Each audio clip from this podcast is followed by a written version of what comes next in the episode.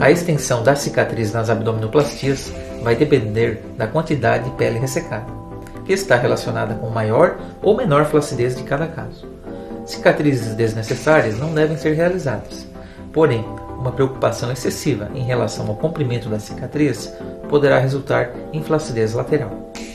O mais importante não é o comprimento da cicatriz, e sim sua qualidade estética e o seu correto posicionamento, que deverá estar abaixo das roupas íntimas ou roupas de banho.